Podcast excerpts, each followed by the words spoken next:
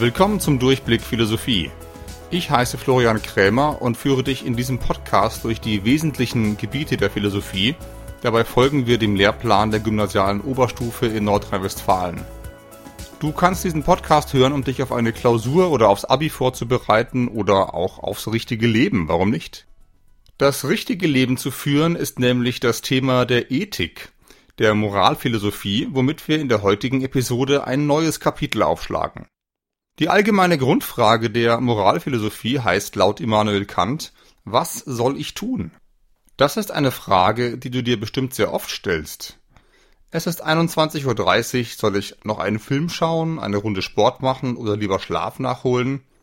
Dahinter steht letztlich die Frage nach dem guten Leben, die wir in den letzten Episoden 22 bis 28 behandelt haben.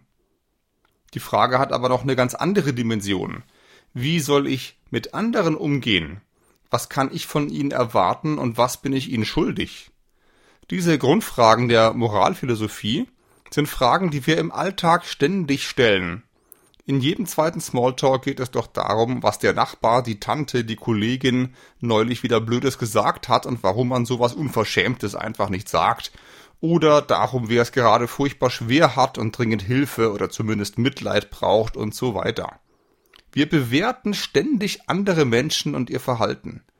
Wir führen einen moralischen Diskurs, könnte man sagen. Und genau das macht die philosophische Ethik auch, nur eben systematisch. Ihre Fragen lauten zum Beispiel, dürfen wir Tiere töten? Dürfen wir Experimente mit menschlichen Embryonen machen? Muss man immer die Wahrheit sagen? Muss ich etwas von meinem Geld abgeben? Und wenn ja, wie viel und wem? Haben wir ein Recht auf selbstbestimmtes Sterben? Und wie weit geht dieses Recht? Und so weiter. Du siehst schon, das hier wird eine sehr ausführliche Reihe. Ich bin jetzt gerade in der 29. Episode dieses Podcasts und kriege die nächsten 29 Episoden locker auch noch alleine mit Ethik voll. Bevor wir uns ins Vergnügen stürzen, müssen wir aber noch ein bisschen systematische Vorarbeit leisten. In der heutigen Episode geht es erstmal um einige allgemeine Grundbegriffe, die wir brauchen, um das Feld zu überschauen und darin sauber arbeiten zu können. Am Ende dieser Episode gebe ich dann einen Überblick, was dich in dieser Reihe über Ethik in etwa erwartet. Zunächst, was ist überhaupt Moral? Moral sind im Grunde alle Sätze, die Wörter wie müssen, sollen oder dürfen enthalten. Klassisches Beispiel, du sollst nicht töten. Oder du musst zuerst fragen, bevor du einfach die Schokolade nimmst. Wir nennen solche Sätze auch normative Sätze, weil sie eine Norm ausdrücken. Normen sind manchmal auch sprachlich etwas versteckt. Zum Beispiel, die Steuererklärung fälschen, das kannst du doch nicht machen oder das macht man doch nicht. Doch, klar kannst du das und klar macht man das. Viele machen das sogar. Wenn die beiden Sätze aber moralisch gemeint sind, bedeutet das, dass die beiden Ausdrücke man macht sowas nicht oder das kannst du nicht machen hier normativ verwendet werden. Sie lassen sich also zurück übersetzen in das sollst du doch nicht machen, das soll man doch nicht machen.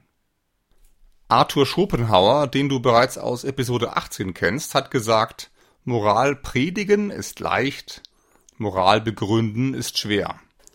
Diesen Spruch solltest du dir merken. Und zwar, weil er auf den Unterschied zwischen Moral und Ethik hinweist. Moral heißt, Normen aufzustellen, also zu sagen, was gemacht werden soll. Und das ist wirklich nicht sehr schwer. Bestimmt fallen dir auf Anhieb fünf Sachen ein, die deiner Meinung nach gemacht werden sollten oder die du falsch findest und was du der Welt schon immer mal sagen wolltest. Wir alle haben irgend so ein bestimmtes Bauchgefühl in eine Richtung. Und wenn wir tatsächlich Entscheidungen treffen müssen, hören wir meistens auch genau darauf.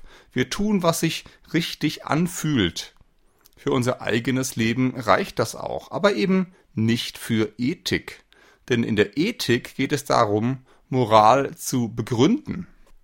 In der Ethik mache ich ja nicht nur mir selber Vorschriften, sondern auch allen anderen. Die anderen haben aber vielleicht ein ganz anderes Bauchgefühl, die finden vielleicht ganz andere Dinge richtig oder falsch.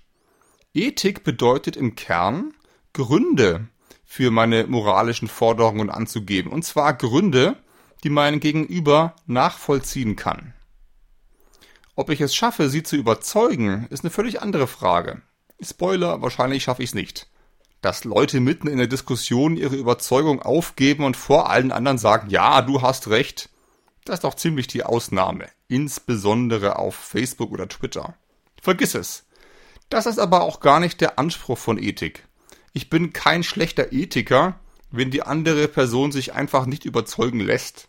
Aber sie muss zumindest verstehen können, warum ich das fordere, was ich fordere. Auch und gerade dann, wenn sie eigentlich nicht meiner Meinung ist. Und wenn wir dann die Normen herausarbeiten, um die es geht, ihre Begründungen suchen, außerdem die Begründungen der Begründungen und so weiter, dann erst führen wir eine richtig ethische Diskussion. Und dafür brauchen wir Argumente. Aber was genau ist überhaupt ein ethisches Argument? Einfaches Beispiel. Mein Nachbar Müller, dieser Idiot, wirft eine Bananenschale in meinen Vorgarten. Ich bin total sauer. Alter, was machst du denn hier? Ich glaub, es hackt. Das ist eine verständliche Reaktion, aber es ist eben noch keine richtige Ethik. Stellen wir uns Müller mal vor, völlig überrascht. Wieso? Was ist denn das Problem? Im Alltag würde ich Müller jetzt einfach vollmotzen. Aber hier am grünen Tisch der Philosophie atmen wir alle erstmal ganz ruhig durch, nehmen alle Warum-Fragen furchtbar ernst und formulieren ein sauberes ethisches Argument, um Müller zu überzeugen.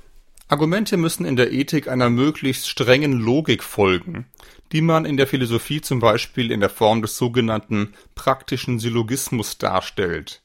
Ich versuche das jetzt so gut wie möglich zu erklären, Einfacher wird es aber, wenn du das alles schriftlich sehen kannst. Ich stelle das natürlich auf meine Webseite unter www.durchblick-philosophie.de. Der Syllogismus baut zwei Voraussetzungen, zwei Prämissen zusammen, und zwar so, dass sich daraus logisch zwingend die Schlussfolgerung, die sogenannte Konklusion ergibt. Im Fall von Müller wäre das ungefähr Prämisse 1 Bananenschalen in die Vorgärten anderer Leute zu werfen, ist moralisch falsch. Prämisse 2. Müller hat eine Bananenschale in meinen Vorgarten geworfen. Konklusion. Müller hat sich moralisch falsch verhalten.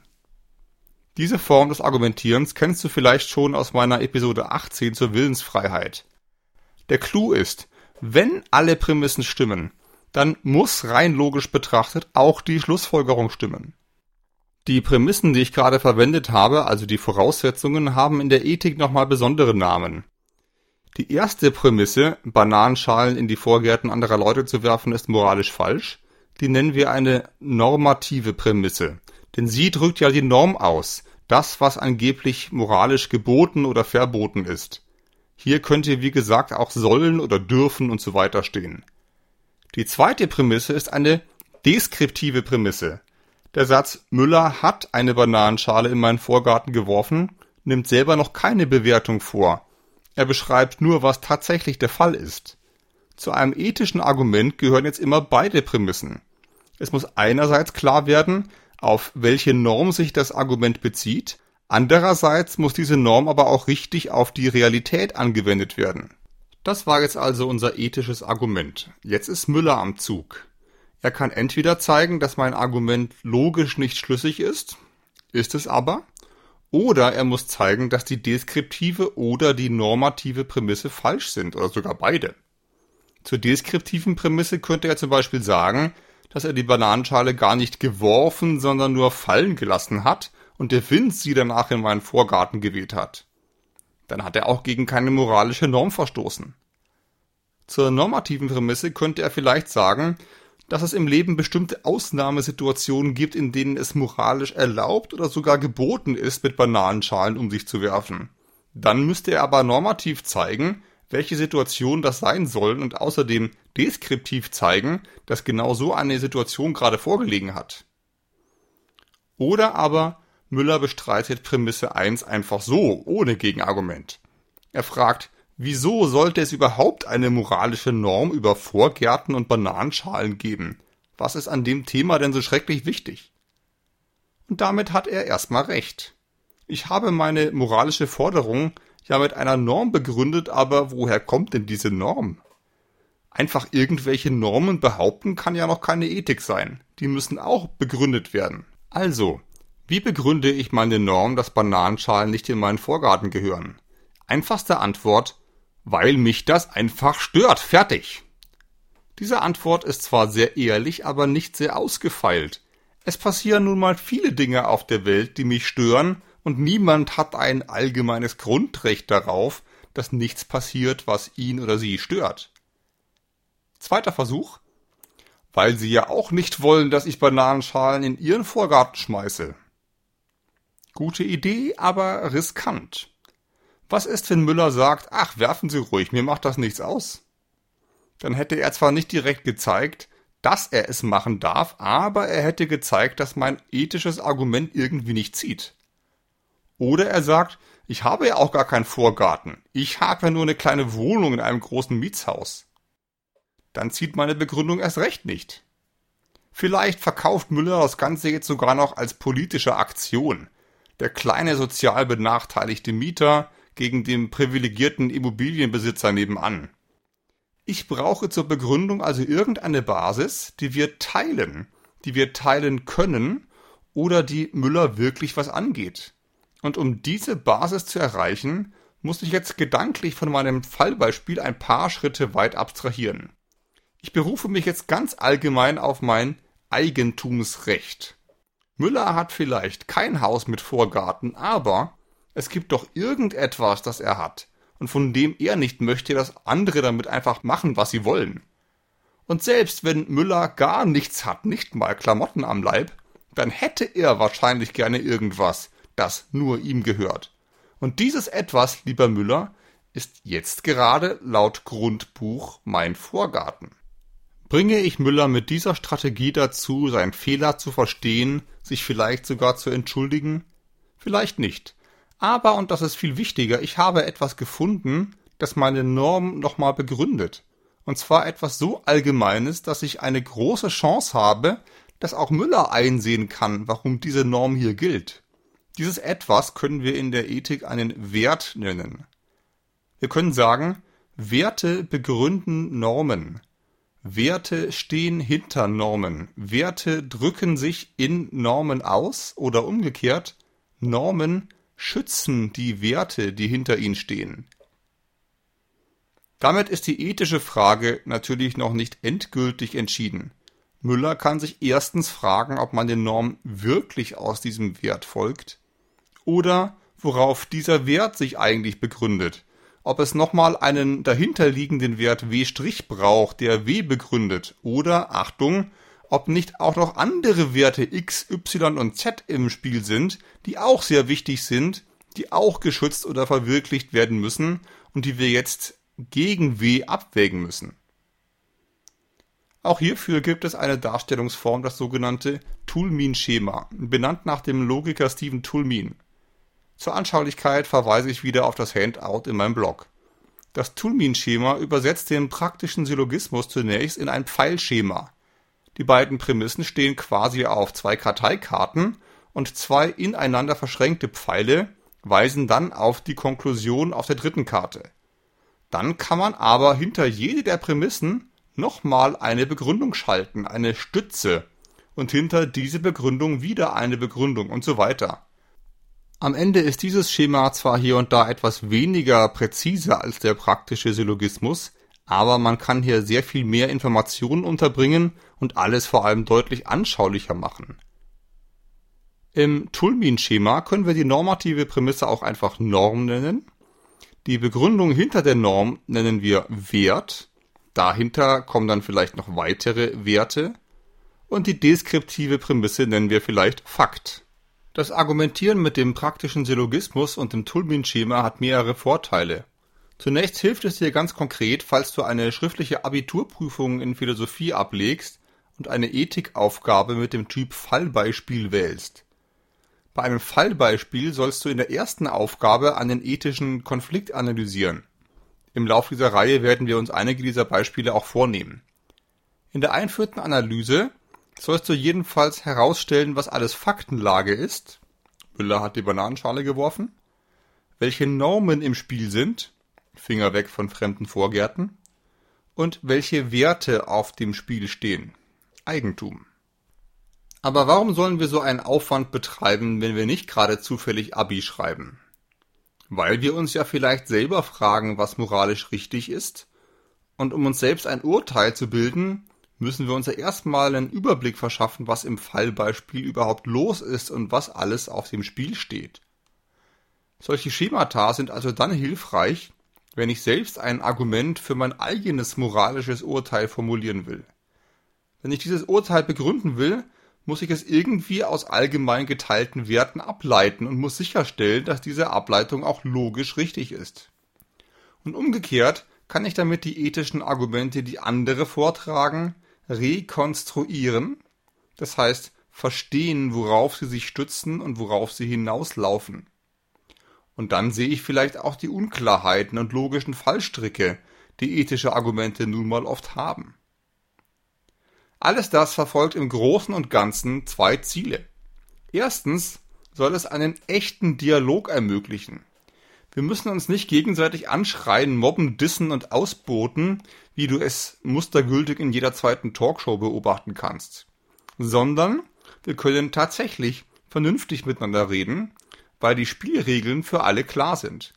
Mache wirklich transparent, was alles zu seinem Argument gehört und bemühe dich um Logik und Stringenz. Auf dieser Basis müssten eigentlich alle Menschen in einen Dialog treten können, wenn sie es wollen. Ob die sich da immer einig werden, ist, um es nochmal zu sagen, eine ganz andere Frage. Es ist ja schon ein großer Fortschritt, wenn sie überhaupt miteinander reden, statt übereinander, sich dabei gegenseitig zuhören und so weiter. Zweitens soll uns das Verfahren tatsächlich der Wahrheit näher bringen, also dem Wissen, was wirklich moralisch richtig ist. Dahinter steht die Überzeugung, dass die Wahrheit zumindest in sich logisch sein muss und dass das Unlogische nicht wahr sein kann. Immanuel Kant war sogar der Meinung, dass die Logik allein schon fast ausreicht, um Ethik zu betreiben. Eine steile These. Ob das stimmt, wollen wir mal abwarten. Klar ist für die meisten Philosophinnen und Philosophen jedenfalls, dass wir gegen die Logik nur sehr schlechte Ethik machen können. Zuletzt kommen wir jetzt endlich zu der Frage, die dir vielleicht schon seit einigen Minuten unter den Nägeln brennt. Worauf laufen diese ganzen Begründungen denn hinaus? Gibt es da am Ende irgendeine große Meta-Begründung, eine Art Superwert, der alle anderen Werte begründet? Diesen Superwert können wir jetzt erstmal das Gute nennen. Wie du sicher vermutest, hat die Ethik der letzten Jahrtausende eine ganze Reihe von Kandidaten für das Gute hervorgebracht die wir natürlich in dieser Einheit des Podcasts schrittweise durchgehen werden.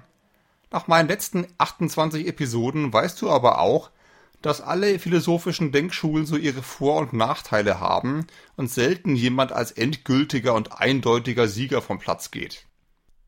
Am Ende werden wir uns sicher auch die Frage stellen müssen, ob wir so etwas wie das endgültig Gute wirklich kriegen können und wenn nein, ob wir es denn wirklich so dringend brauchen oder ob wir nicht auch mit allem anderen, was es in der Ethik gibt, irgendwie klarkommen.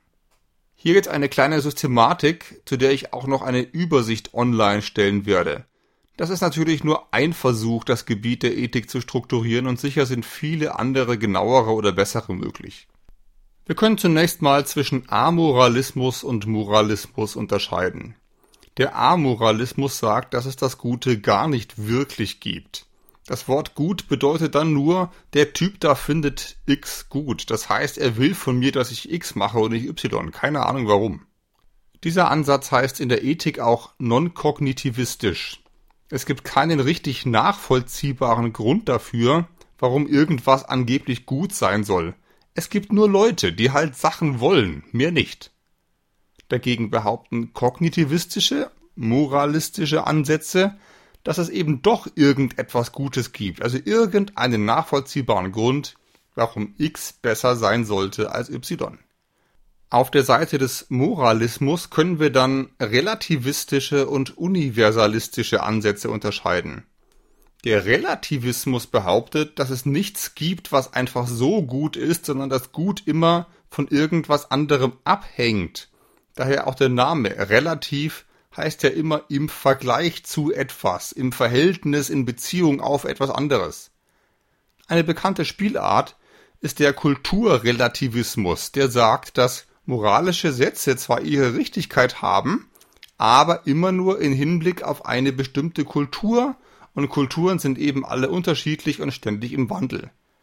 Das klingt für viele erstmal sehr bequem und einfach, weil alle, also alle Kulturen, ja dann irgendwie für sich moralisch recht haben. Ende der Diskussion. Ich persönlich betrachte diese Position als völlig hoffnungslos gescheitert, aber dazu vielleicht später mehr. Relativistisch sind aber auch kontraktualistische, also vertragstheoretische Ethiken.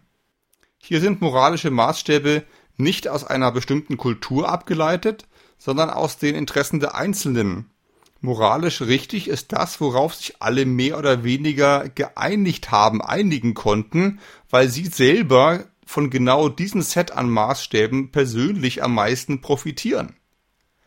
Weil dieses Set aber von den einzelnen Individuen abhängt, die diesen Vertrag abschließen, ist auch diese Ethik irgendwo relativistisch.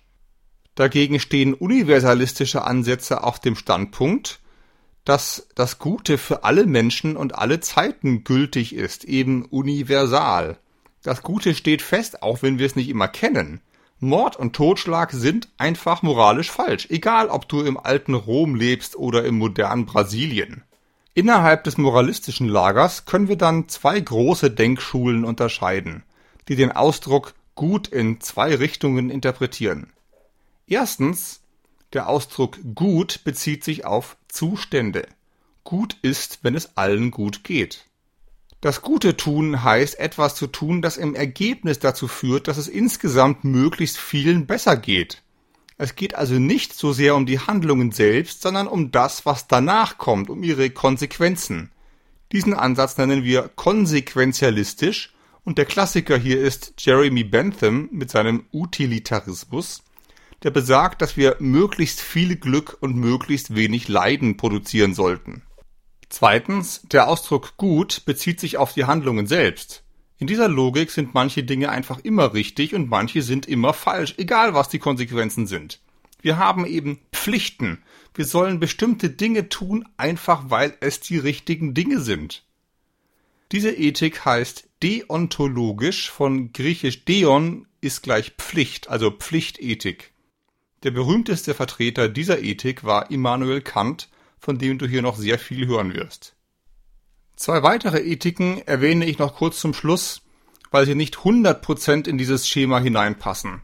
Da ist zum einen die antike Tugendethik, von der du schon in Episode 24 bis 26 gehört hast. Der Ausdruck gut bezieht sich hier auf Menschen. Das Gute tun heißt tun, was ein guter Mensch tun würde.